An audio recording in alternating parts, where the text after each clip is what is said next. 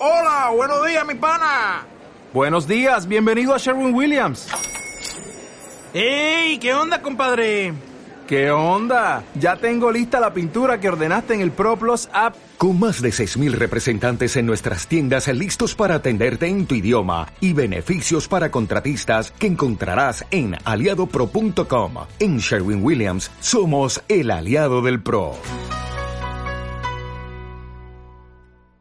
Bienvenidos una semana más a Cuatro Reviews en Funeral, el programa de cine, televisión, Netflix y todo lo que se le parezca.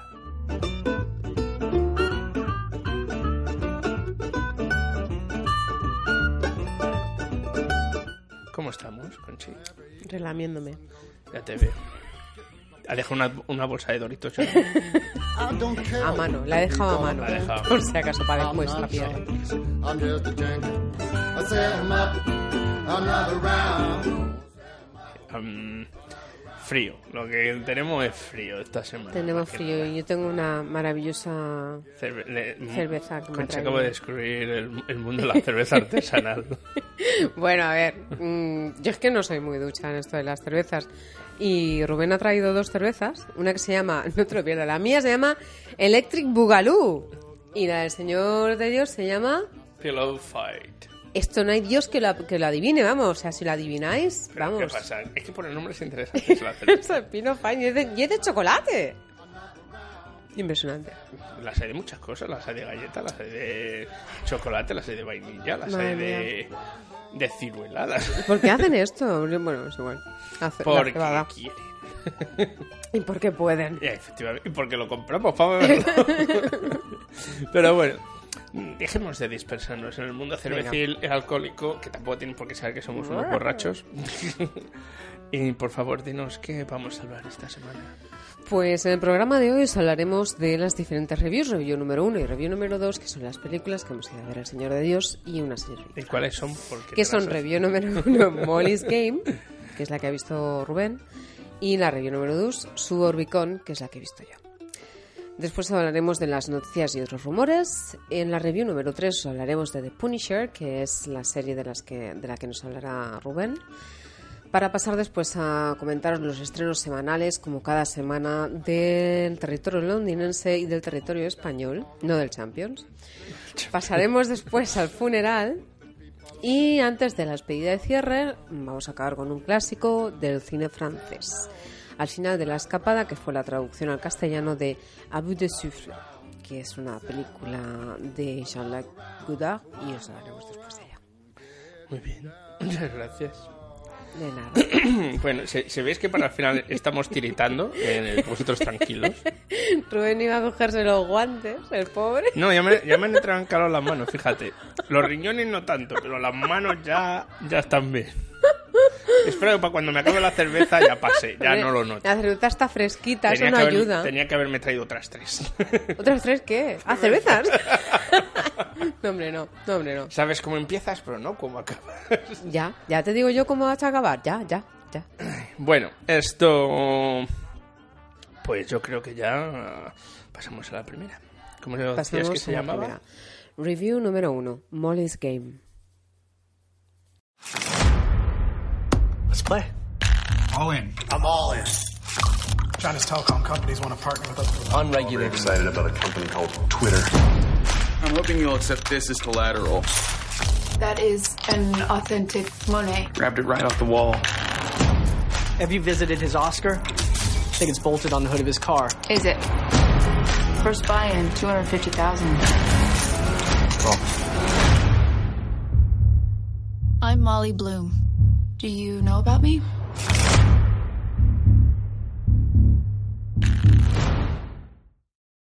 Pues esta semana no sabía que ir a ver y, y descubrí que en, en los Cineworld, la cadena de cine que vamos, unas, ve- una- varias veces al año hacen lo que llaman Secret Unlimited Screenings, que es para los que tenemos la tarjeta como tenemos Conchillo, que nos permitirá ver la- todas las pelis que queramos en su dicho cadena de cines. Pues lo que hacen es que hacen screenings que se llaman Unlimited Screenings, que son películas, las estrenan para los que tengamos la tarjeta solo, un día, pero como una semana o dos semanas antes de que sea el, el estreno oficial. Y unas veces la hacen Secret, que significa que no sabes qué narices vas a ver. Me gustaría deciros que siempre que he ido a esto ha salido bien, pero es que no. ¿Vale? Entonces, pasemos a la menos peli. no mientes, eso es lo importante. Bien, o sea, yo siempre que voy digo, por favor, que sea una buena. No. Por algo la ponen secreta. Para que Por no algo lo la sepas ponen antes de sí, ir a verlo. no, alguna forma tienen que hacerlo.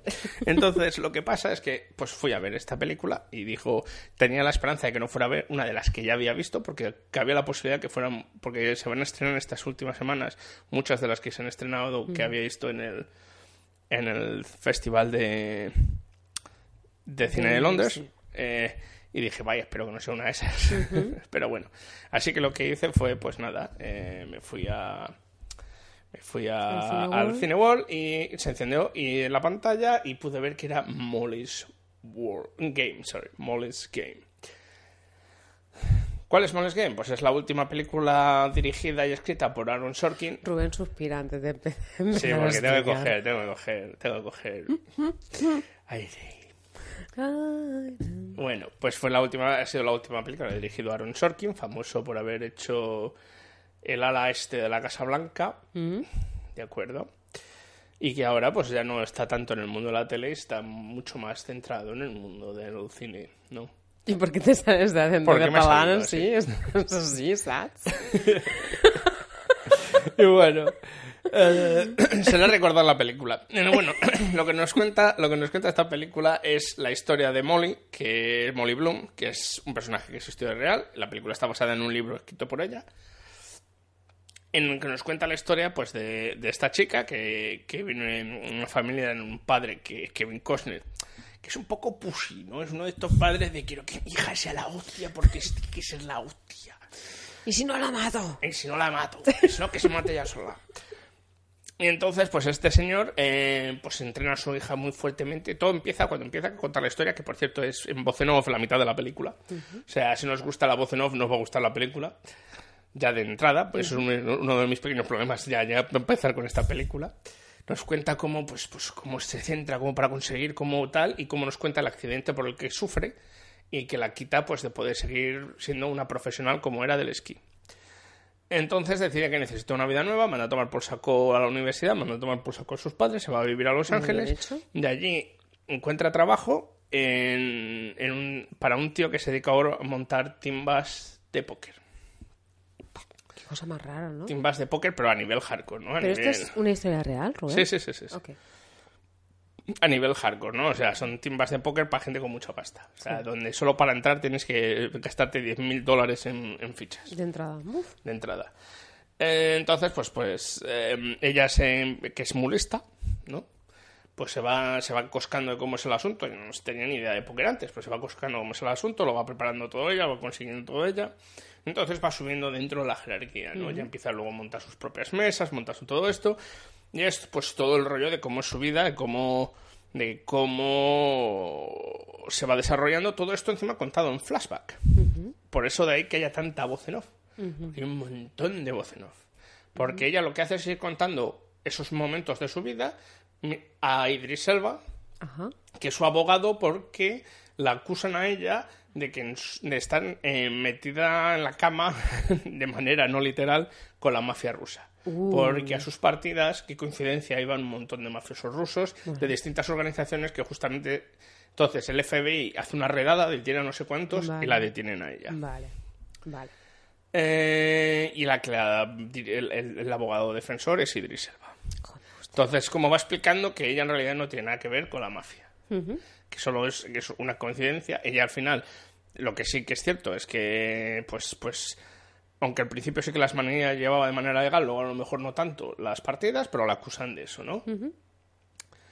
Y es como te van contando. Entonces tenemos la historia contada pues en, en, en dos momentos y algunas veces con flashbacks a su niñez o a su juventud. Ajá. No eso, o sea, la película se hace totalmente... Se hace interminable. Para empezar, pues son dos horas y veinte de película. Ostras. Dos horas y veinte. Dos horas y veinte de Uh. película.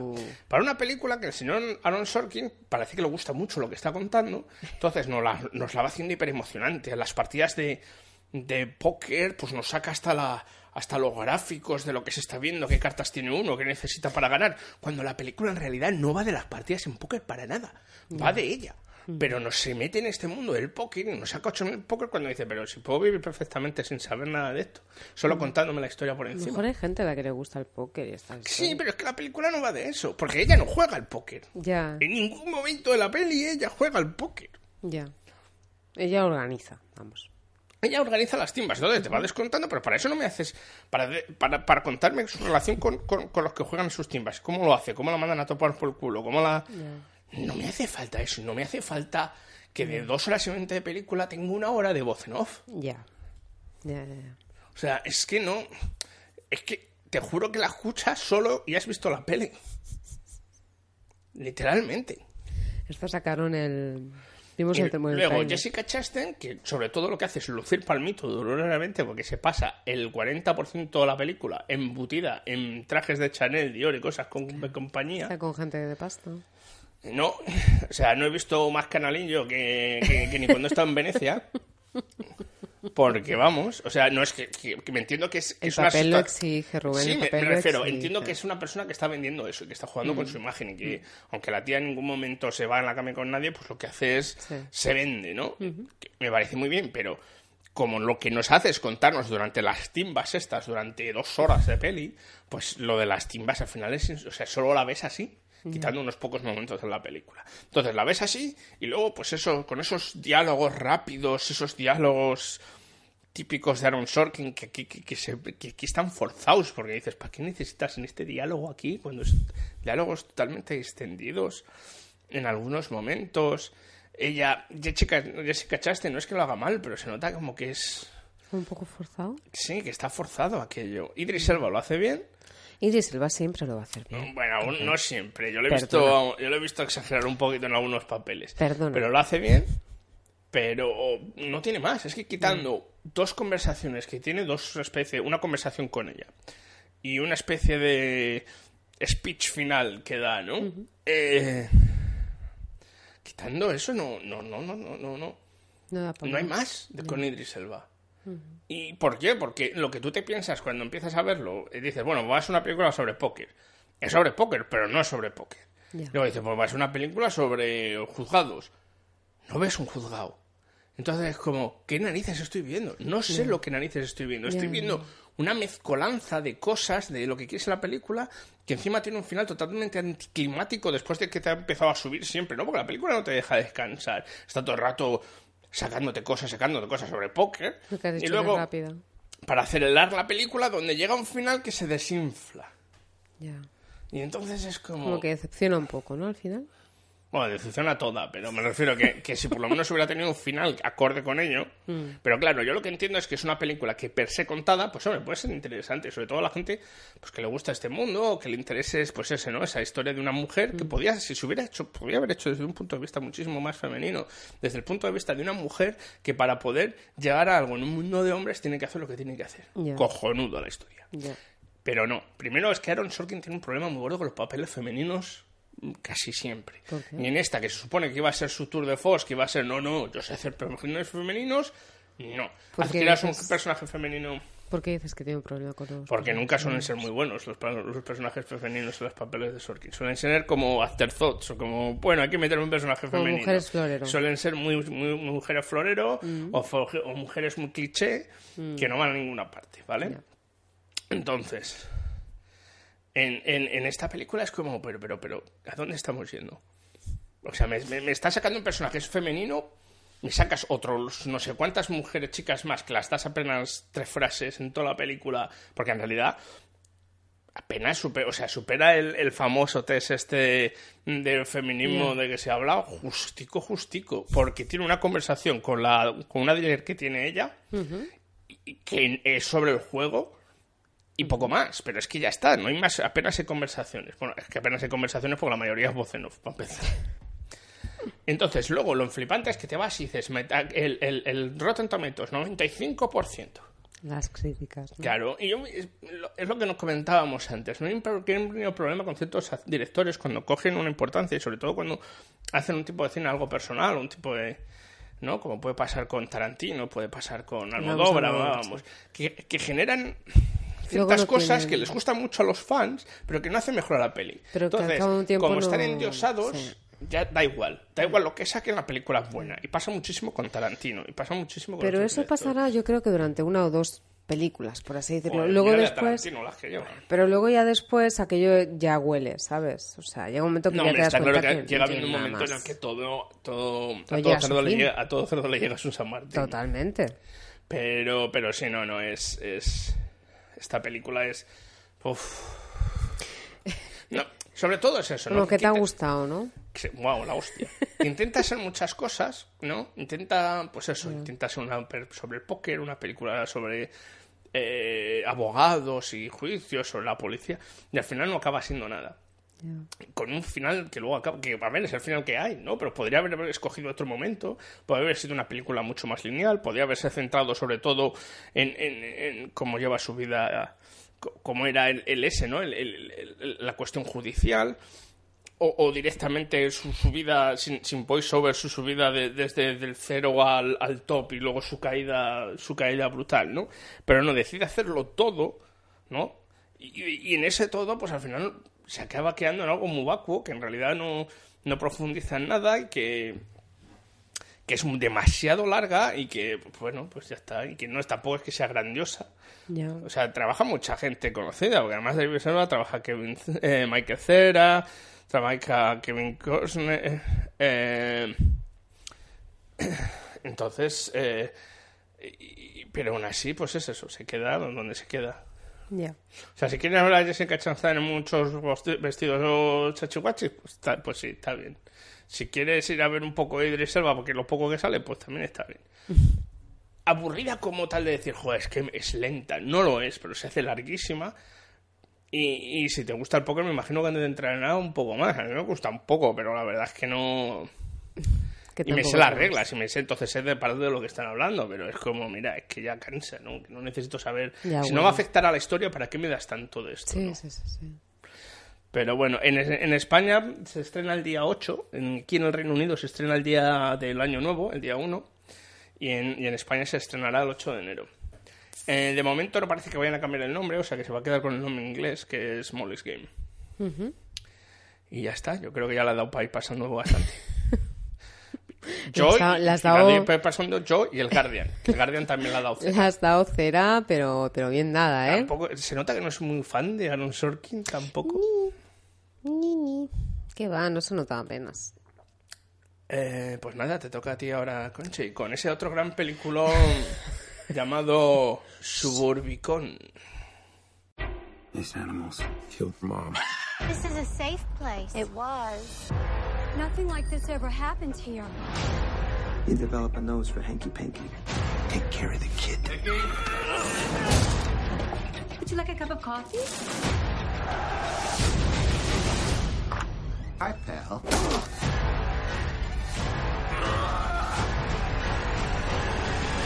This town is falling apart.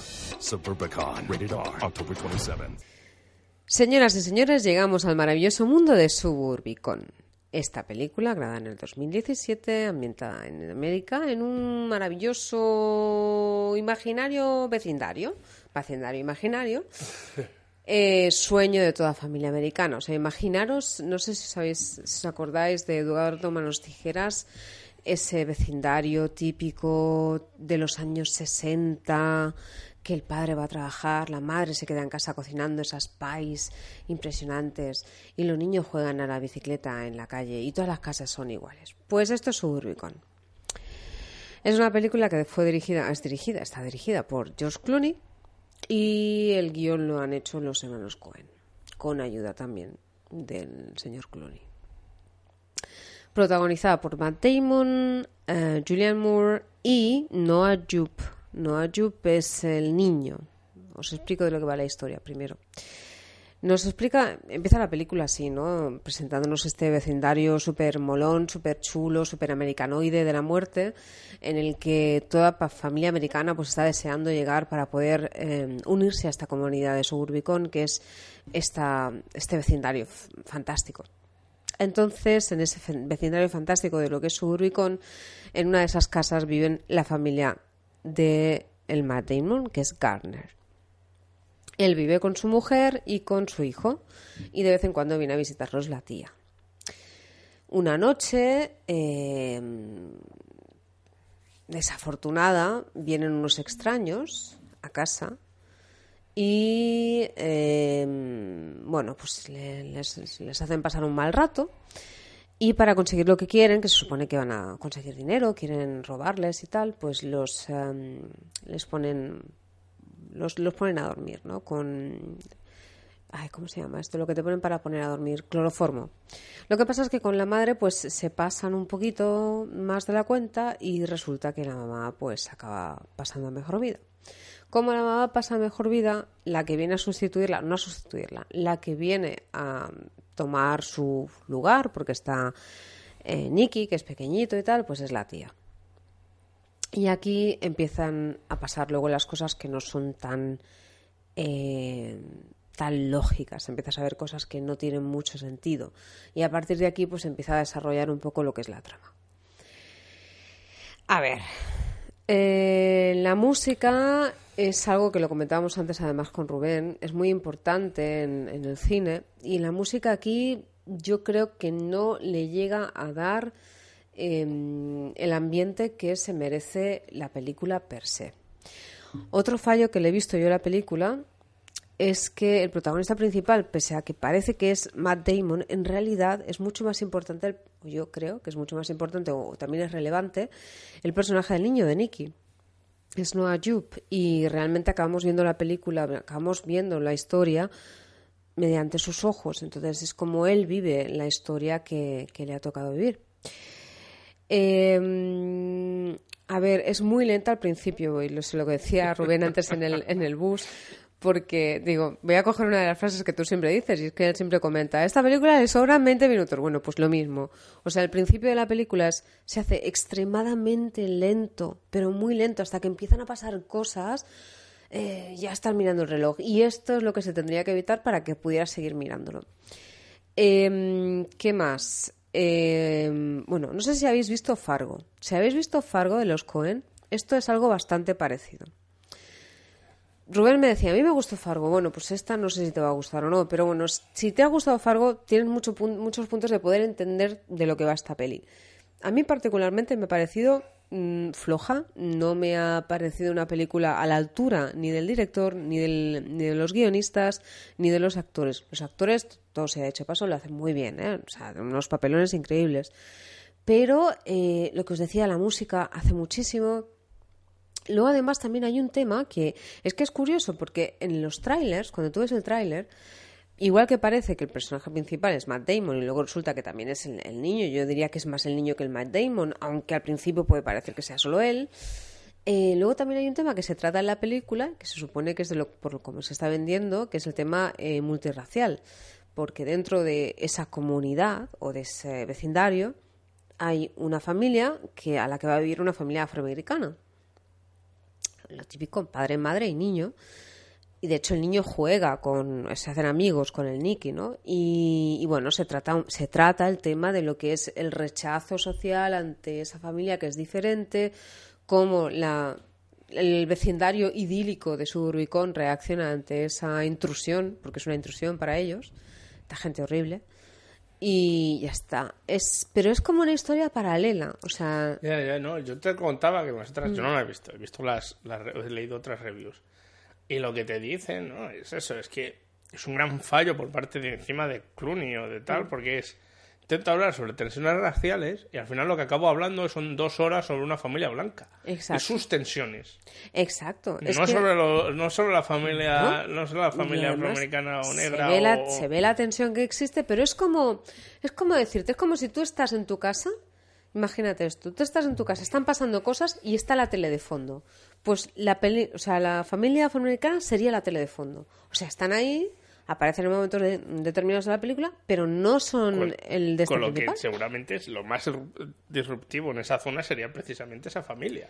Claro, es que a ver lo que les pasa muy fuerte, o sea, a ver, y realmente yo me creo que eso fue así, o sea, no solamente con esta familia, ¿no? Que es como un ejemplo de lo que Sí, no, no, pasar. está claro. Es, es- en realidad, por lo visto, este de suburbicón es porque es como una especie de, de utopía suburbana que en realidad no lo es. No es para nada. o sea, Entonces es como...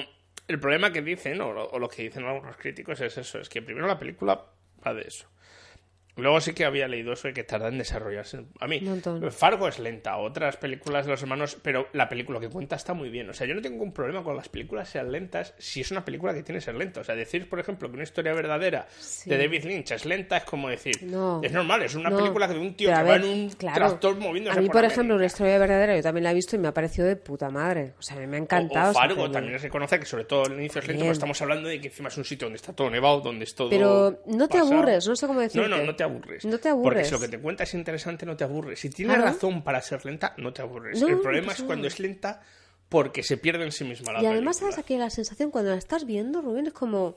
A ver, a ver cuándo llega, a ver cuándo pasa algo, a ver cuándo Porque pasa se algo, supone a que es un thriller, de película, Claro, es el y de bueno, pues si se tienen que ganar a este, al otro, al de la moto, al no sé qué, porque yo he visto en el tráiler que este sale con la cara llena de Es el- sangre. Es el problema que tienen algunos trailers que están hechos para vender, porque claro, no van a hacer un trailer que es un trailer lento, ¿no? Y entonces meten lo más emocionante en el trailer, pero luego ya no hay más en algunas películas, ya se acabó. es como las películas de humor, que los cuatro chistes buenos Ya. que hacen gracia están en el Ay, trailer. qué rabia Vas a ver la película y todo no hay lo demás más. es bazofia. es verdad, y no hay más. Y dices, pues esto es lo que salió ya. Pues esta es la película. Entonces, a mí personalmente no me gustó. Mm, a ver, no es que no me gustara, corrijo. No me parece que esté a la altura. O sea, las expectativas eran muy altas y me ha decepcionado. Sí, no, no, claro, claro. Me No sé, yo, yo lo veo, yo lo veo así, lo veo como... Creo que es eso, es una cagada, todo nadie es perfecto y tampoco es la primera No. vez que George Clooney hace algo más. Y a ver, que, que no es una bazofia, pero sí que a mí me decepcionó. Yo me esperaba otra cosa. Claro, no, no. Sobre todo por eso. Y consta que el guion no es que trabajaran en ello, es que los hermanos Coen lo habían abandonado y luego lo ha retomado, "Sí, porque le habrá dicho, son amigos, le habrá dicho, ah, pues tenemos este guion aquí, y el Clooney ha dicho, ah, pues heavy, vamos a retomarlo. Error. Y, y lo han reescribió él y otro, y creo que, bueno, pues a lo mejor por alguna razón lo habían abandonado y haberse quedado allí. Bueno. Bueno, pasamos a la siguiente. Pasamos a la siguiente. Pasemos a lo siguiente. Los siguientes son las noticias y otros rumores.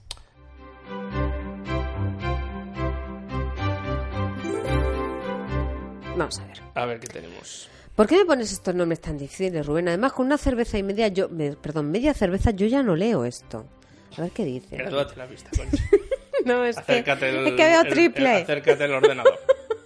Liu Yifei, Liu Yifei, Yifei. Liu Yifei, será Mulan en la nueva adaptación de Disney. Sí. Ah, va a haber una nueva adaptación en la, que- tipo La Bella y la Bestia y cosas así. O Aladdin, que bueno, están haciendo también. Ya sabes, todas las que han hecho, pues ahora la van a hacer en, con actores, ¿no? Porque como hay la tecnología para hacerlas, pues ahora todas. Muy bien. ¿Para qué la va a hacer? ¿Pa- ¿Para qué va a hacer algo nuevo cuando puede hacer lo mismo? Pues lo mismo, Ya como está. no sabemos de lo que va Como Mulan. encima han salido exitazos, pues ya está. Entonces, primero han pegado con dos exitazos que fueron wow más cuando era en animación, que fue el libro de la selva y la siguiente que ha sido ah, La Bella y la Bestia, y luego vendrá Aladdin. Y luego La Bella y vendrá la ya, pues, pues como se le están Vaya acabando ya las pelis, pues ya tiran de lo que fueron hostiazos de taquilla como Mulan. Que no es hostiazo de taquilla, pero ya no Mm. fue lo que fue. O sea, como siempre he dicho, el- el- la segunda época de oro de Disney, el punto álgido fue el Rey León. A partir Sí. de ahí es cuando ya hace todo pedir. Buenísimo, Rey León. Genial. Bueno, yo soy, me gustan más las anteriores, el Rey León. Yo no soy tan fanático del Rey León como gusta, muchos. Esto. Y entonces han cogido a una. Han, han hecho casting a no sé cuántas miles de, de chicas. Y, y ha habido una campaña muy gorda por fuera diciendo: Por Dios, no pongáis a otro americano, europeo, para hacer. Para hacer de Pa' Mulan, Mulan, porque ya no cuela. porque no Entonces, cuela. Han cogido a esta chica china que ha, ha hecho varias películas ya en, en- en China, ha hecho 13 películas y que viene del mundo de la tele.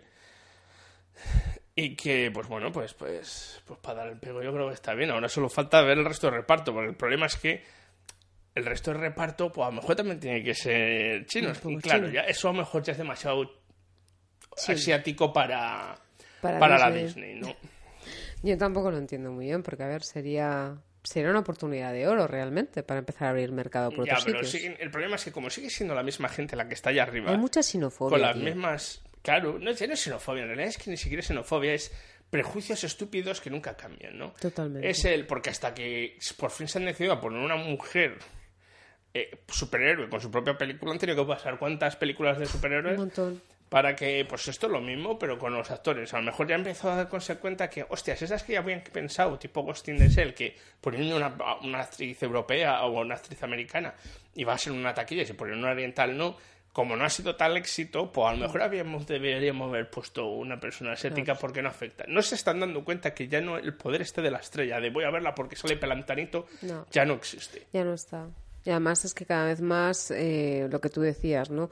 No solamente es la actriz principal, sino todo el elenco que lleva alrededor, porque a veces puede cojear por un lado, Y pero ha mejorado. Disney, porque Moana por lo menos tuvo la certeza de utilizar a gente o, Mm. o de orígenes maoris o de orígenes eh, hawaianos para hacerla, para ponerle la voz, tan siquiera, que, es que ya es solo eso, ¡buah! Bueno, ya que ya te- y ya hicieron así la de, la, ¿cuál fue la de Lilo y Stitch? Y la mayoría de la peña no era de allí, eh, no era de Hawái, era de...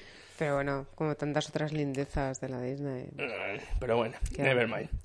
Ok, Tom Hardy, Ridley Scott y el creador de Peaky Blinders adaptarán Dickens para la BBC.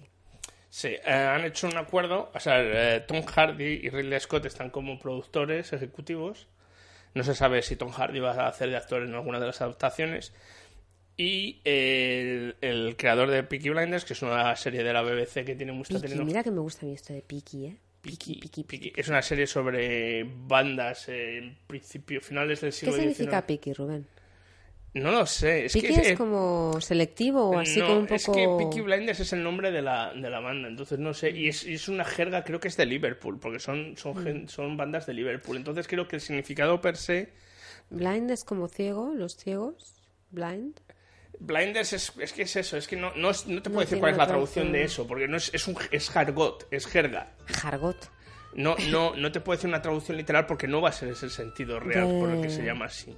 Y tiene que ver algo con Liverpool, entonces no, no te puedo decir cuál es porque se llama Mm. Peaky Blinders. Tampoco veo la serie, o sea que no, no te puedo decir. A ver si encontramos algo. Perdón, sigue, sigue. Entonces sí, blinders, pues es los blinds es puede ser lo que le ponían a los caballos para no ver. Los blinds también son esto. ¿Qué significa Peaky Blinders? que has, has buscado la traducción literal. No, es he buscado en Google Translator, que es lo peor que puedes hacer. Por favor, no lo hagáis. Te habré dicho que es que la traducción literal no va a tener sentido. Anteojeras pico. Porque piqui es de pic, pico. También significa Y blinders como anteojeras. picky es Piqui yo creo es como selectivo, así como Sí, eso muy es también- piqui, sí, sí, muy es tiquismiquis, ¿no? pero que no te- pero tampoco significa eso. No, ya, pero bueno. Bueno, pues Perdón, van a hacer varias, van a llevar varias, varias novelas de, de Dickens a la BBC, Ujú. adaptadas como miniseries. La primera va a ser, por cierto, esto la noticia la sacó del fotogramas. Joder. Canción de Navidad, Oh. que por cierto no se ha llamado nunca Canción de Navidad No. en, en español. Christmas Carol. Oh my word. En español Oh nunca se llamó God. Canción de Navidad tampoco. Se llama Carol y ya está. No, en español se, tra- se ha traducido como Cuento de Navidad. Bueno, también, sí. ¿Vale? Aunque Carol, eh, para ser la traducción literal, sería Villancico de Navidad. Sí. Pero bueno, mejor canción. Eh, pues no, no, pero es que nunca se la ha llamado. O sea, tú te vas a una librería y pides un libro, la canción de Navidad de Dickens y te dicen, ¿qué coño es eso? O sea, en España la pasa- traducción del libro se llama Cuento de Navidad.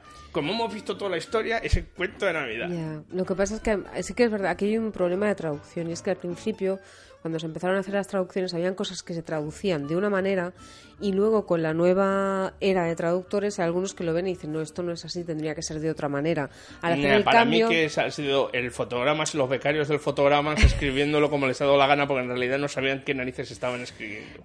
eh, bueno, Porque no será por películas que se llaman así, y adaptaciones que ha habido ya. Ya, ese es el problema. Pero bueno, es como Julio Verne. O sea, Julio Verne se tradujo como Julio Verne y ahí se ha quedado. Y ahora si se tradujera sería Jules Verne.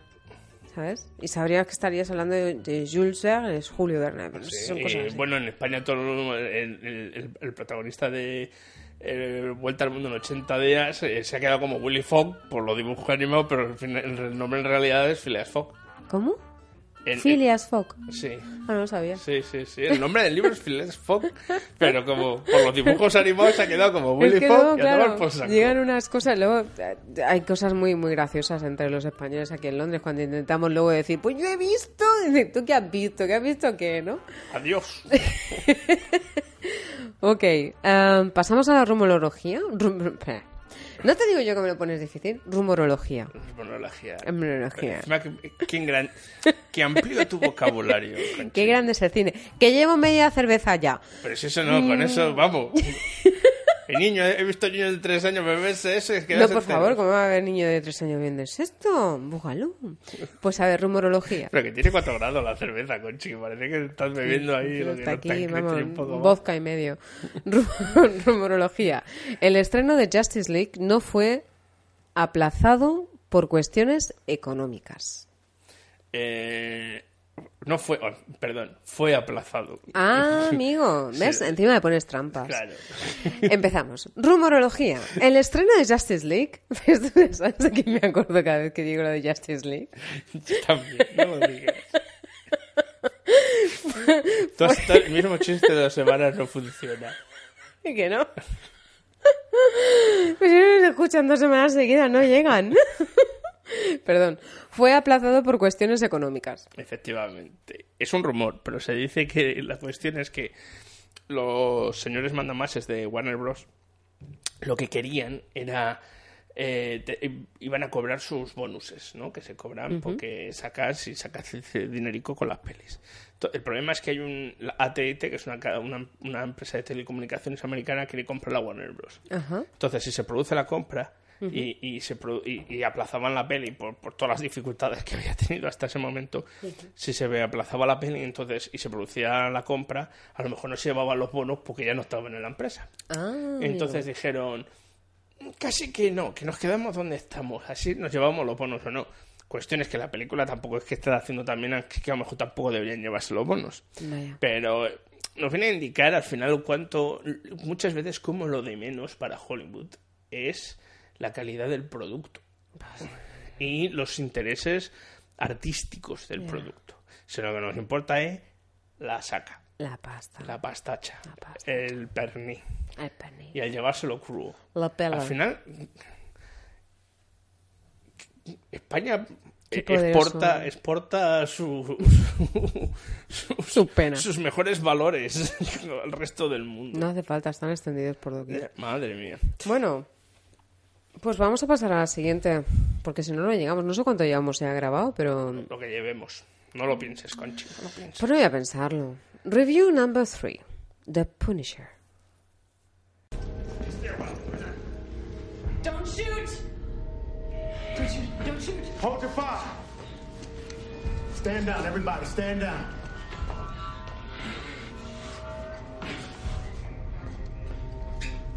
Let her go, Castle. Uh, there's no way out of this, man. Got the whole building surrounded.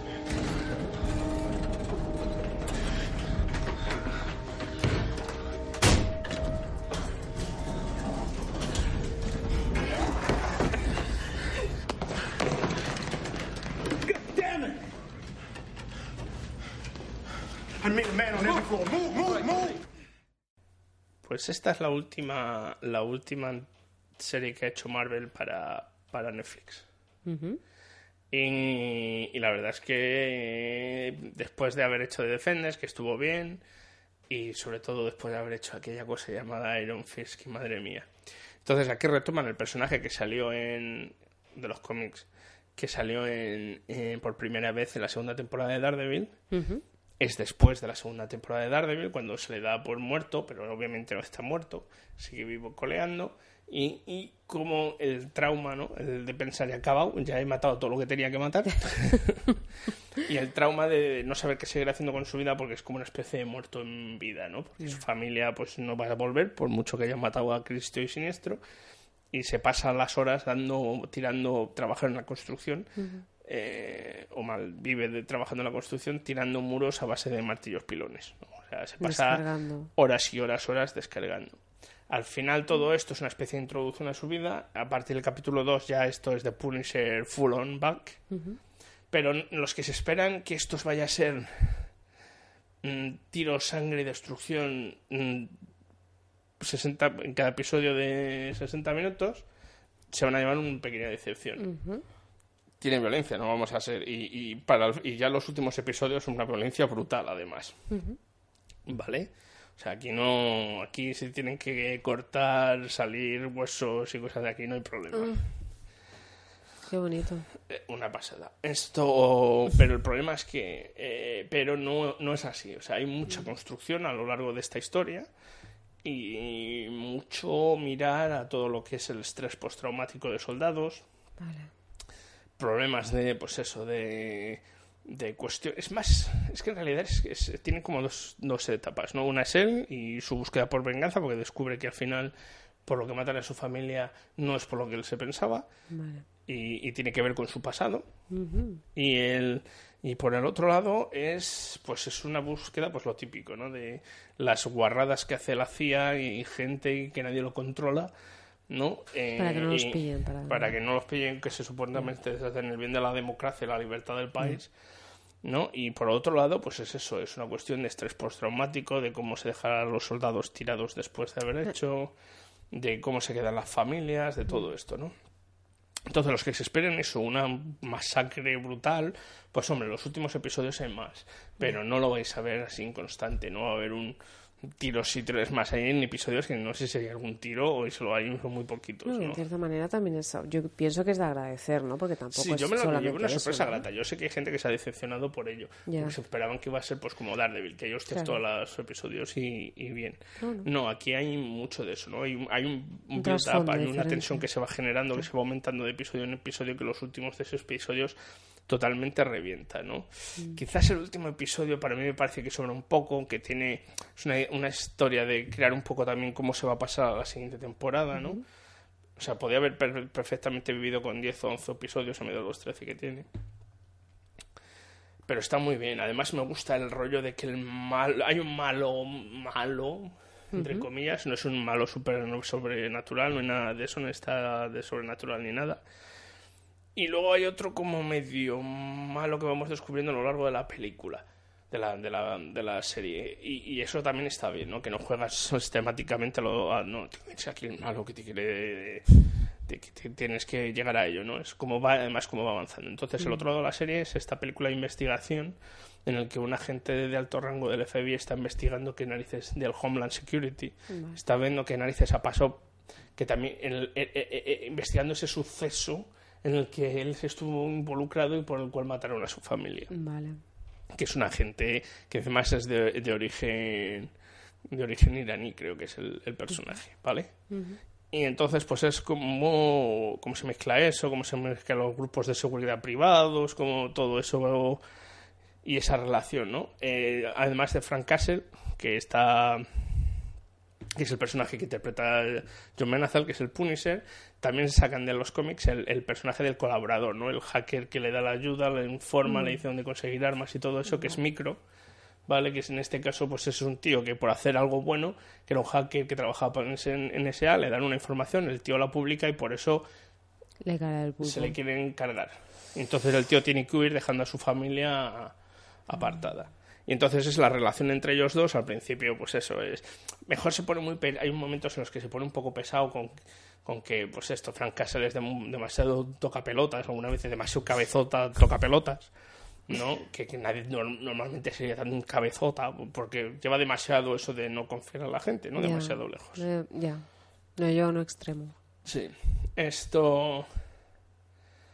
Pero bueno, está bien. Está... A, mí, a mí ya te digo, me gustó mucho, me la tragué, fue de. Que creo que no había hacía eso desde Jessica Jones, la de verme todos los episodios casi seguidos. Él lo hace genial, yo amenaza lo hace. Todos lo hacen muy bien, ¿vale? Todos están geniales en la serie. Muy creíbles todos, además. Eh, John Ben, la- además la química que tienen entre el y micro está muy bien, ¿no? Los rollos, las conversaciones, las que se están diciendo de todo constantemente.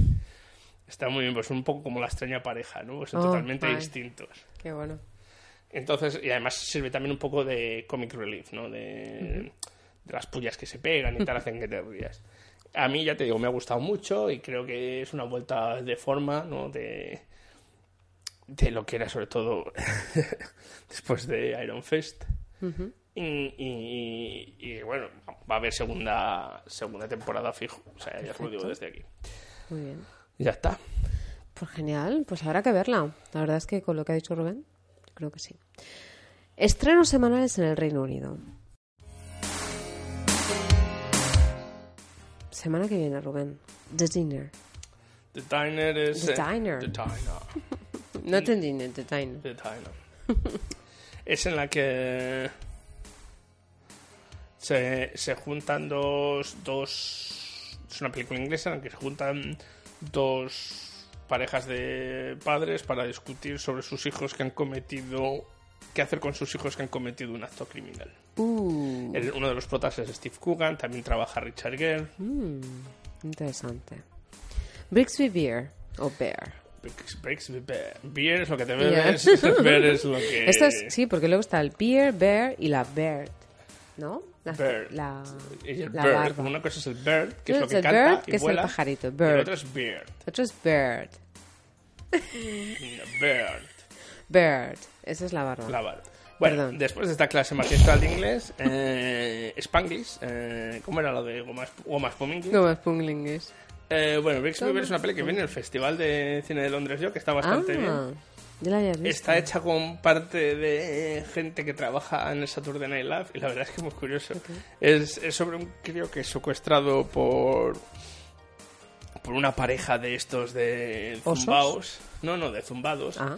Que le secuestran y le meten en un, day- en un doomsday, un bún- búnker de estos, ¿no? De los que hemos hecho un búnker por si viene ya el juicio final y no nos. Entonces él crece en el búnker, de este, pero le Oh. secuestran cuando tiene tres años, una cosa así. Entonces no tiene recuerdos de su otra familia, solo de ellos, ¿no? Eso se cree que son su familia. y entonces la forma de educarle que hacer es que el padre le, le, hace- le, le genera, porque es el padre que la genera, una serie de vídeos, eh, que es una serie infantil que el Brisby Bear, donde le va contando todo y que va cambiando lo que le va contando según va haciendo mayor, porque la historia cuando la contamos, el tío ya tiene 30 años, una Claro. cosa así. Entonces, en lo que eh, al poco de empezar aparece la policía que le rescata porque le han pillado al padre, ¿no? Eh, y, y entonces le llevan a su familia y es el trauma primero de, de descubrir que todo su mundo era falso. Mm. Es una comedia, ¿eh? ¿Vale? O sea, no, por mucho que suena No, te dramático, estás es riendo una desde, desde el principio. Me estaba recordando de Room ahora cuando lo estabas diciendo. Sí, sí, pero no. Es, sí, es como de Room, pero no. O sea, el tío para empezar tiene 30 años, no es un crío. El... El... El choque tiene que ser brutal para él también. ¿Eh? Que el choque tiene que ser Bueno, es- brutal, es- ¿no? Es Porque, brutal, ¿no? Encima es que es como casi es como un poco niño para algunas cosas, ¿no? Claro, porque si se ha educado Entonces es, es, es, es eso. Entonces el tío lo que, lo que pasa es que está obsesionado con esa serie. Claro, él dice "Es que seguir, quiero seguir viendo los dibujos de Bixby Bear. y los otros, que, que no existe, que los hacía tu padre. Entonces él se propone hacer el último episodio. Ah, ¿no? muy bien. Se junta con los amigos de la que es su hermana, que su hermana ahora está un poco como así, como, yo es que no... Despegada de Y con la ayuda de un policía de los que le rescatan y tal, pues empieza a grabar la, la historia de bueno. Bear. Muy bien. Consiguen rescatar de eso, de lo que habían cogido sus padres, pues el fa del muñeco y cómo van haciendo la historia y cómo eso les sirve de, ¿no? Para ir adaptándose al mundo y un poco como, como forma de, de expresión de para, para soltarlo todo, ¿no? Muy bien. Qué guay. Y, y la verdad es que te ríes un montón, pero un montón.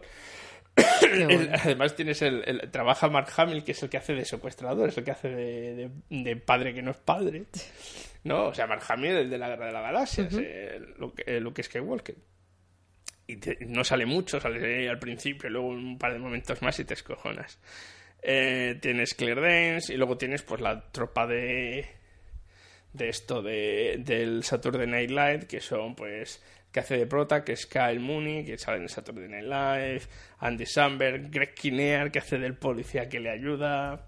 Eh, ya os digo, es, es, es unas risas, la verdad, la, Muy bien. la, la película. La- a mí me gustó bastante, pero bueno. Ok, pues Blade of the Immortal. Otra que vi También. es la última peli de Takeshi Miike, la cual fue mi primer embargo. Eh, en la que pues está basada en un, en, una, en un manga muy famoso japonés, en la que nos cuenta la historia de un tío que no puede morir. De ninguna manera. Ostras. O sea, al tío le clavan y tal, no sé qué, por una... un- cuando va a morir, ¿no? Una... No muere. No, Pero una, una- se le acerca una. No, no, tampoco. Se le acerca una, una anciana que le, que le dice: Ah, pues te voy a hacer que no mueras, ¿no? Después de que. Porque es, la, la historia empieza aunque los, una- un grupo de bandidos han secuestrado a su hermana porque le han puesto un precio a su cabeza. Porque la había matado a no sé quién antes. Y entonces la secuestran, entonces él va a rescatarla y al final muere, mata a todos. Y muere la hermana. Entonces la, la, la- se le acerca una especie de hechicera, bruja médica japonesa que le mete una especie de gusano que le hace inmortal. Ok. Y entonces, años más tarde, se encuentra con una chica que le pide que le ayude y tal, y se va a encontrar pues, eso, con una banda de muy manga todo, o sea, un- aquí no es, no es nada realista que la peña pega saltos, el tío hace ese, Bill, mueve las aquí. mangas y le salen como 50 armas de cada manga, es, es la leche, el- los malos tienen uno el flequillo así puesto para adelante, tal, son como muy, muy de manga, ¿no? Muy manga, sí. O sea, con los, con el pelo de color raro y tal. Nada, creíble Eh, completamente. y después es eso, ¿no? El cómo va matando no sé cuántos mil para hacer la, la, la venganza que quiere la, la chica esta, ¿no? Y para proteger a la chica. Muy realista. todo. Está bien. eh, a gente que le guste el manga le va a gustar más que a la gente que ve no, que van a decir qué coño es esto, que también pasa mucho con las pelis de Takeshi Miike. Eh, pero pero es, muy- es bastante entretenida. Las interpretaciones además son muy curiosas, ¿no? Porque tienen eso del pastiche no japonés, ¿no? De las peleas de samuráis y no sé qué, los tipos duros y tal. Por Dios, verla en versión original porque esto doblado tiene que ser como pamear y no echar gota. Un dolor, tiene que ser un dolor. Y además porque se tiene que perder mucho porque es esa forma de hablar japonés, Claro. además que hablan como los Sí. japoneses, no sé qué y tal, ¿no? Tienen que hacer Y esa pinta de duros que tienen y no sé qué. Es genial, o sea, no es que digamos es una obra maestra, estos son los 13 asesinos del mismo director, que esa sí que es una obra maestra, pero se hace bastante entretenida para lo larga que es. Oye, este, porque hemos, hemos dicho dos que ya habían salido en el British Film Festival, pero hay otra que yo también he visto anunciada, que es la de la Beautiful Island.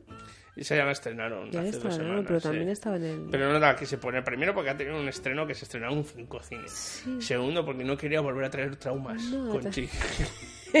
Lo veo cada vez que voy por el, voy por el metro y digo, uy. Ya, pero es que algunas uy. veces dejan los carteles que, vamos, parece que, que se van a dejar ahí siete años. Bueno, Stronger, que me parece que es la que comentamos. No, no, esta no. Stronger es una... No, espera, la he visto también en el metro. Sí, esta sí que se estrena unos- ahora. Sí, esa es una, es una peli que es eh, Jake Gyllenhaal. Es el prota, es el- un tío que va a ver a su pareja, creo que es, o a su novia, o lo que fuera, o a alguien relacionado con él. A cuando ponen la bomba en el, el maratón de Boston. ¿Ah, es sí? una historia real lo que cuenta. Pues Y al tío le vuela por los aires y le queda sin piernas. de la maratón de Boston también comentamos Sí, una. pero esa es otra. Esta, es- esta no es que sea sobre la policía y tal, es que le vuelan, las, le vuelan las piernas y es la lucha de este tío que cae a lo más al fondo de todo por volver a ser, pues eso, a ponerse las prótesis. Muy de llorar. Sí. Muy de llorar, vamos a ser. Vaya, qué bien. Pasamos a España. El gran desmadre, ya hemos pasado a España, tío. El gran desmadre. ¿Te suena? Mm, no, me tendría que sonar. Sí, ¿Por qué? porque tú ya la has visto Uy, y las y la has comentado. que me he comentado, pero en inglés. Sí. Madre mía, qué miedo me da estás dando. Qué miedo me estás dando. Tengo que hacer el programa este, ¿eh? Porque, mm, porque sí. El gran desmadre. Pues ahora, ahora mismo no caigo. Espérate, espérate. Sí. Eh, El gran desmadre. la palabra clave es madre. Oh, no, God, no. No, no, no, no. ¿En serio que la han traducido así? En serio que la han traducido así. Batman's Christmas. Sí. Oh my word. ya mira hasta mí. ¿Qué tiene de.? Había una traducción que hicieron también de una que no sé cómo era y la tradujeron como Joque Noche. Joque noche. Joque Noche. Joque noche. Joque noche, la que nos pegamos los traductores. Joque Noche, tío. Y dices, a ver, ¿en qué momento? De Pues sí, ya la hablamos de ella, ya, si la podéis, creo que está. es tres episodios o cuatro más para atrás. Esta, hablamos de esta película, por llamarla algo, en el que un grupo de madres vienen sus madres para pasar las navidades Sí, y todo se va al sí, carajo. sí, Sí, La sí, sí, siguiente. La siguiente es El viaje. En inglés es una película inglesa que se llama The Journey y que nos cuenta la historia de cuando poco antes de que se de que se firme lo que se llama el Good Friday eh, Agreement eh,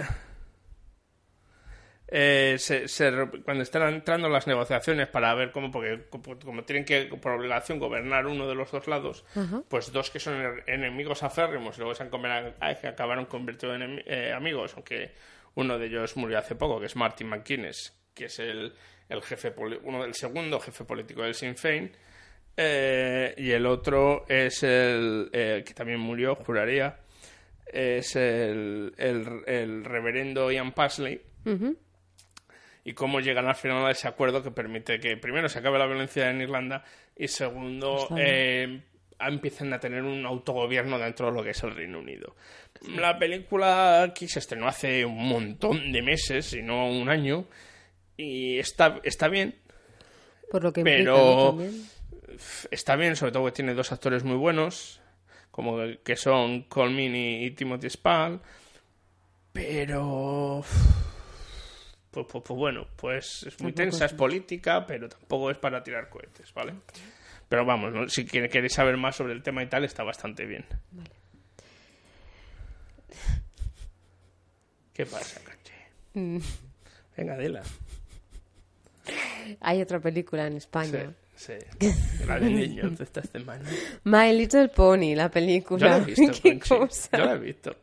No, eh, ¿con quién? Con mi hijo que me hizo la verdad. ¿Y qué tal?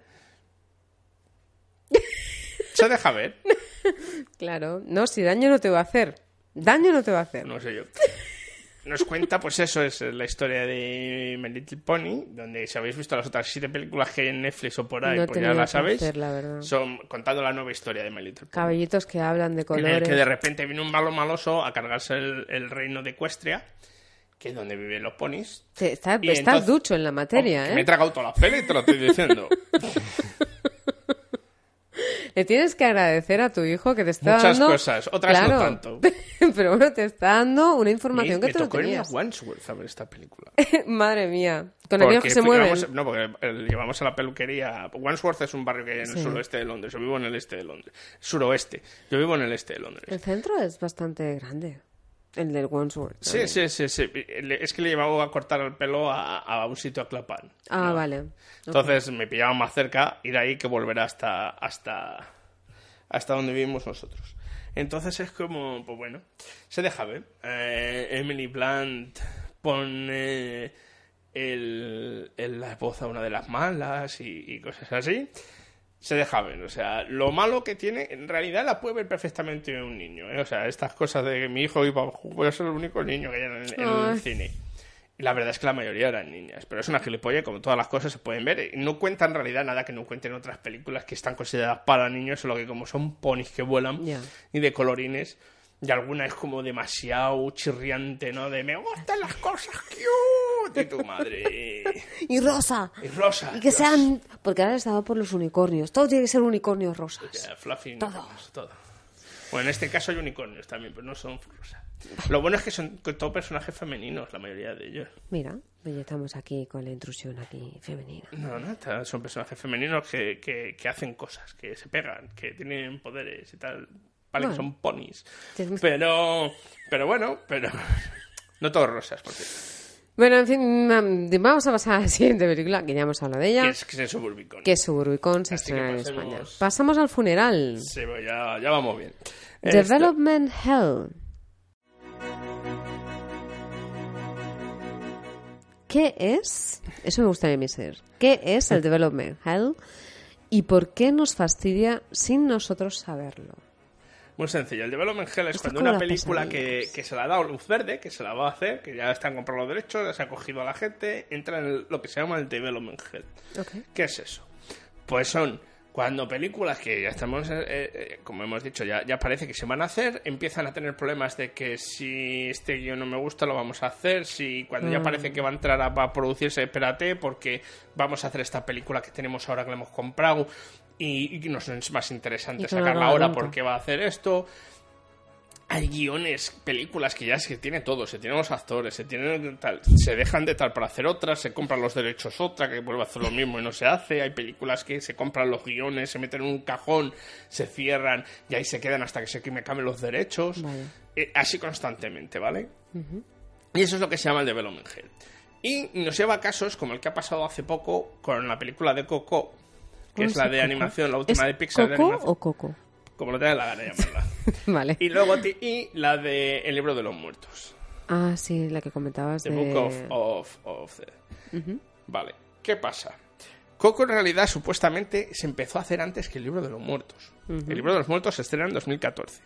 Coco, según dicen la gente, se habla por Antes primer- del 2014 se empezó a hacer esta película. Esta película se empezó a hacer en el 2010, se rumorea que es cuando se empezó a hablar de ella. Madre mía. ¿Vale? De que se iba a hacer, de que había no planes fijos, pero ya Mm. se había comentado la historia y ya se sabía más o menos qué iba a hacer. Pixar, algunas Mm. películas llevan en development lo que no está escrito.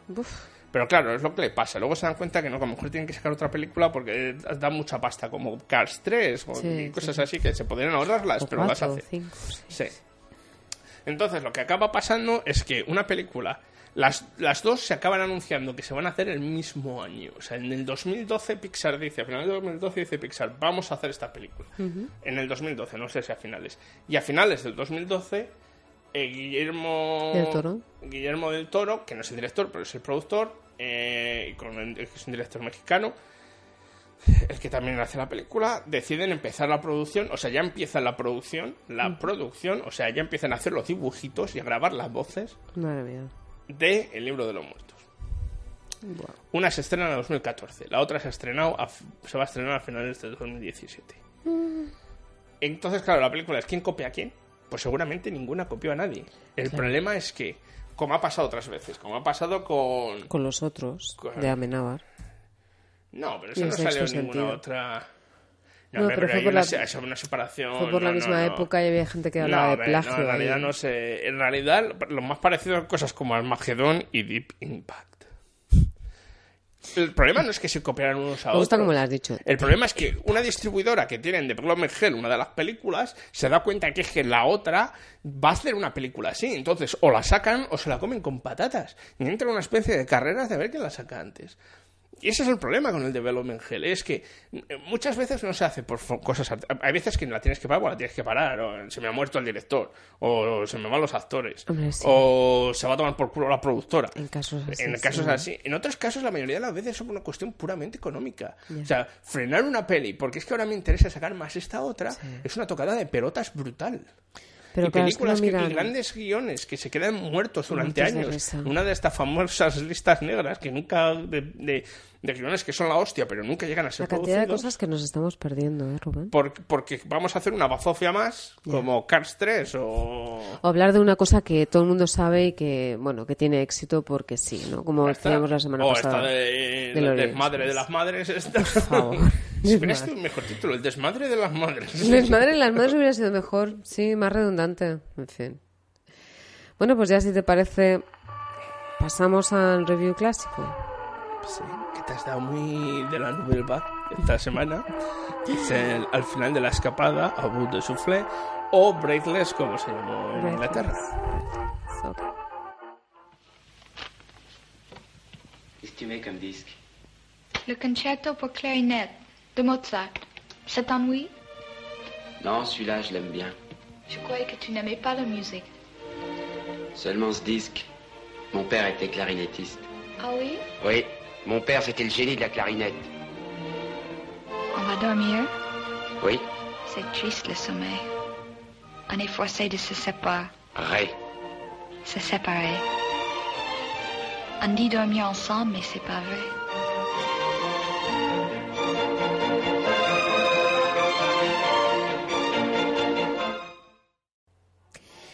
Pues esta película es una de las grandes del cine clásico francés, con uno de los grandes directores del cine clásico francés. Y uno de los es- que todavía pocos que, o el único que sigue vivo de la Nouvelle Vague, Pues, pues sí, la verdad que no sabía que seguía vivo. Jean-Luc Godard. lo que aguanta el bestia. Bueno, eh, a ver, es- está dirigida por Jean-Luc Godard, pero que sepas que yo esta película la escogí básicamente porque me parece uno de mis favoritos. ¿Tan polvo el mundo? Por supuestísimo. mío. El hombre de la nariz rota que también está vivo. Que solo, que solo, sí, y que más de derecha que corazón de Jesús. Que me encanta este El, el- sí, que se hizo famoso, que conste que se hizo famoso, no, en el mundo del cine sí. Pero en esta fue su primera película. peli- Era el Chuck Norris, el Chuck Norris, no, Totalmente. el, No, el el Charles guaperas. Bronson, el Charles Bronson del El francés. de Francia. Sí, pero sabes que en los años 80 se llegó a hacer pelis tipo Charles Bronson, ¿no? De tío duro que va Tío pegando duro a la tal. gente en Francia tal. Este, bueno, a ver, no sé, a mí, bueno, busqué una película que he buscado varias, lo que pasa que no son lo suficientemente antiguas, porque o me voy a los alemanes, que, que ya los tengo explotados, tipo Metrópolis y cosas de esta cosas, hay, hay directores como Fassbender, hay directores así, como... pero o me voy a otras cosas que no tienen nada que ver. Y Rubén, bueno, un poquito más clásica, Conchi, yo, vale, va, venga. Entonces empecé a mirar y dije, vaya, en Paul Belmondo, que a mí sí que me gusta. Y bueno, pues vi esta. Entonces, es una película, como decía antes Rubén, que forma parte de lo que se había denominado como la nueva era del cine francés. Este director en concreto, en la década de los entre los 50 y los 60 se da un movimiento en Francia eh, que bueno, que hacen este tipo de cine, este tipo de cine francés. Que por cierto, la semana pasada hicimos otra de esta era, porque Truffaut es de lo mismo. Esto fue de lo mismo. Y de que fueron empezando siendo muy buenos amigos acabaron a hostias. ¿Quién? Truffaut y Godard. ¿Sí? Hostia, no sabía. Sí, sí, sí. sí. Qué fuerte. Un día tenemos que hacer uno de cotilleos. De ¿eh? cotilleos. De cotilleos total. cotilleos cinéfilos. Pues eso, bueno, es una película, básicamente, eh, los actores, como os hemos dicho antes, es Jean-Paul Belmondo y la actriz principal, que es Jean Sever. Esta mujer, Jean Sever, eh, que yo digo Sever porque le pongo el acento francés, pero en realidad ella nació en América, es estadounidense. Y bueno, lo que pasa es que se tiró media vida aquí, media vida allí, y bueno, la cogieron para el papel. También aparece Daniel Boulanger. La película nos cuenta la historia de Jean-Paul Belmondo, que es un señor, pues que es un caco, es un caco y es un, un ratero, un raterillo. Entonces en una de estas se pone nervioso y mata a un poli. A partir de aquí la poli lo empieza a buscar a él y él de mientras, pues con esta chica, con Jean Sever, quiere convencerla para fugar- fugarse con ella y que se vayan los dos a Italia. Para mí una de las escenas más bonitas, y me parece que, no sé si coincidirás conmigo o no, pero lo que más me gustó, me encantó, la escena del hotel. Las escenas del hotel, porque Es es una que escena años que la he visto enorme. que no Yo me la vi el otro día. la peli. Yo la vi el otro día otra vez y me pareció súper bonita. a verla. Ah, pues sí, y además es que tiene, tiene cosas muy interesantes a nivel de cómo está rodada, porque hay momentos en los que como que hay cortes y se repite, corta y repite, corta y repite, ¿sabes? O sea, imagínate un primer plano de la Ya, chica ya, hablando, ya. corta y, eso es súper súper chulo, No, súper novedoso. Godard era el más, como dice, experimental de todos los Mm. cines de la nueva. Este- de la nueva.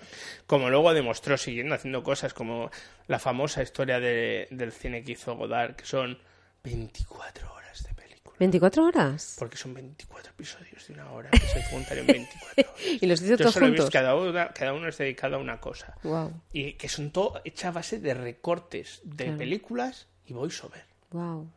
Pero sin contar encima una historia realmente lineal. Mm. Es una cosa... Lo que pasa que sí, sí que tiene mucho de experimentación, pero luego también como de toma, de tomas muy largas, ¿sabes? O sea, la misma toma durante un buen rato. Es de que la nueva Back se ca- caracteriza un poco por eso, por coger... eh, Lo que hace es coge temas y coge historias, incluso planos y formas de hacer americanos. Están enamorados con el cine americano. Ujú. Truffaut estaba america- ah, enamorado de Hitchcock y tanto que llegó a hacerle no sé cuántas entrevistas y escribió un libro después. Eh, y pues a Godard le pasaba lo mismo. Lo que pasa es que la esencia del cine francés Es otra. es el plano secuencia. Como también pasa en España en- en- con Berlanga y con otra gente.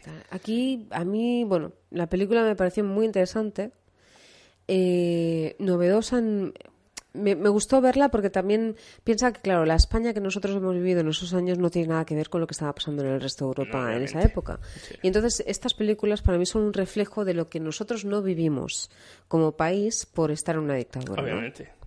Pero Entonces, por ejemplo, teníamos- ves imágenes pues como las mujeres con las falditas súper cortas, el pelo Claro, súper corto, claro. tipo mod, Eso llega en ¿no? España en los 70. Claro, los 70 llega más tarde, chicas Con mucho más destape. abiertas, claro, a nivel sexual completamente Hombre, ya ves, abiertas. Así, en No hay- España lo más abierto que había Claro, era cuando venían de- eran las películas de Paco Martínez Soria. Pues eso, cuando venían de fuera la, la guarrilla de La las sueca. alemanas y la sueca, la ya sueca, estamos, ya la estamos sueca. llamando nombres. Ya estamos No, pero es, es lo que decían ellos allí, ¿no? Y no sé, me gustó mucho eso. Luego también una cosa que me sorprendió, esto, fíjate, es una tontería, los cigarrillos, tío. Fuman como carroceros. Hostia, Jean-Paul Belmondo es que fuma, pero es que se ¿Hay enciende uno con el otro. un cigarrillo Nunca. Está todo el rato además un cigarrillo con una pedazo boquilla que no es un puro, pero, pero por, los- que, por los bueno, pelos, eh, ¿eh? Vamos a ser sinceros, si ves unas películas del cine dorado americano, es que estaban. eh, también tiene una razón, muchas de esas películas, no, no las de, no la de esta, pero en Estados Unidos muchas, había muchas películas patrocinadas por cajetillas de tabaco. aquí no lo sé. Y luego además también otra cosa, si la veis, fijaros, fijaros en la cajetilla de tabaco, porque no es una cajetilla como la que nosotros vemos ahora aquí, es como una caja de puro, pero más finita. O sea, Sí. más chiquitita, una cosa muy rara, tío. No sé, me llamó la atención. Y luego también una cosa que me hizo mucha gracia de la peli, que porque está llena de detallitos, ¿no? Hay varios detallitos. Os digo dos y ya, y ya paro. El primero es que Conchi, ha Jean-Paul Belmondo- mirar el tiempo ha dicho, Dios mío, Dios mío, ¿qué está pasando? No le he Yo dicho nada, ¿eh? No le he dicho nada, se lo ha tomado ella. Jean-Paul Belmondo hay un momento en el que mira como una especie de escaparate y ve una foto de Humphrey Bogart. Sí, Y es algo como muy visual, ¿no? claro, claro. Y luego hay otro momento en el que Jean-Paul Belmondo tiene como un tic con su enamorada, en el que él se toca el labio y hace como lo que hace el chico Martini, que hace así con el labio. ¿Por dónde crees que está sacado? Es lo que te iba a decir, claro, es que yo hasta que no vi esa imagen otra vez dije, coño, claro, viene de aquí. O sea, lo- el chico Martini lo hace porque Jean-Paul Está Belmondo lo de una de hacía. las obras maestras del cine. Evidentemente. bueno, pues eso ya está. Ya está. Que es Te- muy te chula, que la tenéis que ver y que está La verdad es que se ve genial. O sea, es de las películas más accesibles. Será la obra maestra brutal de Godard y a la vez es una de las películas más accesibles de Godard. O sea, que no tenem- Así como Truffaut siempre es mucho más accesible que Godard en casi todas sus pelis, en realidad esta es un peliculón, esta es una leche. Hombre, la verdad es que ver 24 horas de cine de este muere, no sé yo. Uf, y las hay peores. ¿eh? Tiene que gustar mucho, pero bueno. bueno, eh, y ya llegamos al final del verano. ¿No? Porque vino el principio de los inviernos, que está haciendo un frío aquí. Un frío que no veas. Eh, también en España tampoco es que está haciendo... Dicen que hace frío. Di- Dicen que hace frío. Mis en amigos Valladolid, vienen. En Valladolid me han dicho... Bueno, mira, No ¿qué quiero tiempo va a saberlo. hacer? ¿Qué va a hacer? Y, hombre, las máximas no son tan malas, son 6-7. Pero va a haber el... No sé qué día es. El, el, ¿Fin de semana? el lunes, una cosa así. Ajá. Dan menos 6 de mínima. Mía, yo no me lo imagino eso. Rubén. Yo sí porque lo he vivido mucho. No, ya, ya, ya, lo habrás vivido, yo no lo he vivido. Mm, yo sé, mis amigos tienen, vienen este fin de semana y me decían, Pues ¿qué tú tal? pones menos 6 y que, tu- y, y- y que parece que tu vida en invierno es como estar en, en, con- en un bucle de la peli del exorcista por la niebla y eso es lo que vaya a dormir. Eso es lo que vas a experimentar en tu carne. Muy bien. Pues nada. A pasar frío. Y nada, ya como siempre recordaros que nos podéis encontrar en múltiples sitios. Podéis encontrar nuestras otras reviews en... en En eh, Twitter. eh, no, review no está en Twitter, está en, Medium. Ah, perdón, las reviews Medium. en medium.com barra sitios, ¿eh? inclinada arroba cuatro reviews un funeral en Facebook lo mismo cuatro reviews un funeral en Twitter arroba cuatro reviews un ¿Y un fun fun? hace el chiste conche Fun, fun, fun. muy bien.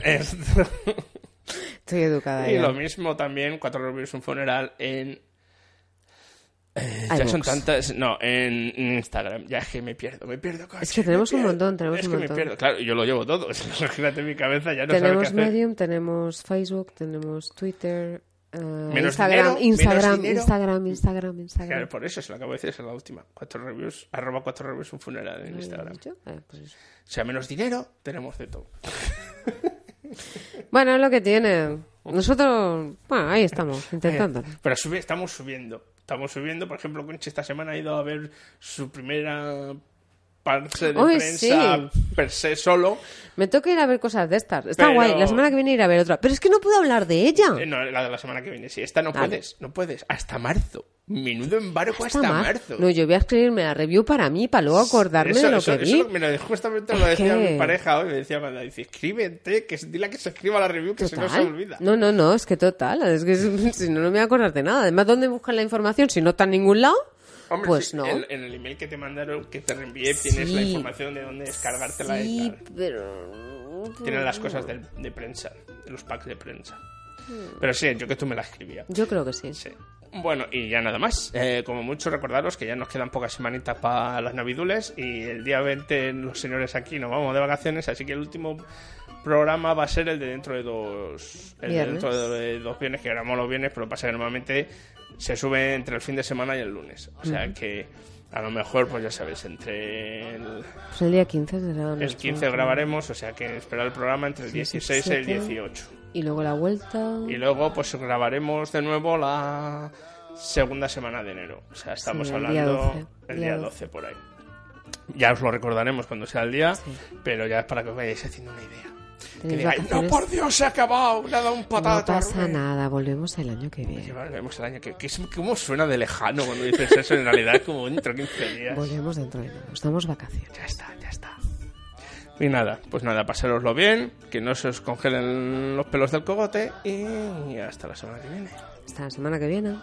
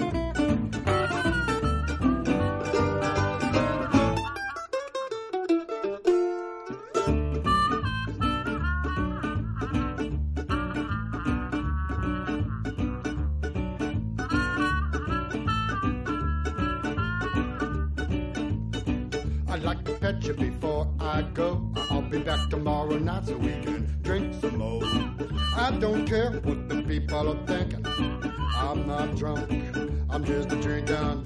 I said more, another round. I said more, another round. I said more, another round. One more round, get me down.